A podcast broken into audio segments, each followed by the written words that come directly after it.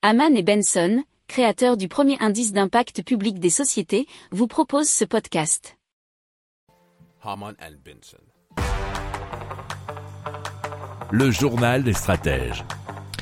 Et cette fois-ci, on va parler d'hydrogène blanc puisque les chercheurs lorrains du projet universitaire Régalor associé à la Française de l'énergie et la société Solexpert France ont découvert d'importantes quantités d'hydrogène blanc sur un site pilote qui se trouve à Folchwiller en Moselle.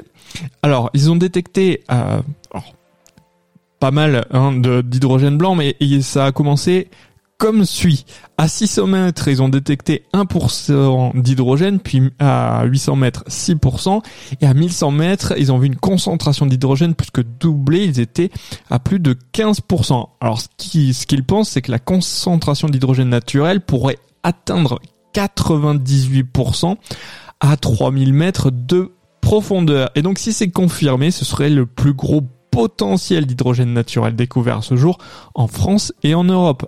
Et si vous vous souvenez bien, on a déjà euh, parlé d'hydrogène blanc, donc l'hydrogène nature, naturel ou natif, en France et plus particulièrement dans les Pyrénées-Atlantiques. Et on sait qu'il va y avoir de nouvelles recherches aussi dans la région de Nouvelle-Aquitaine.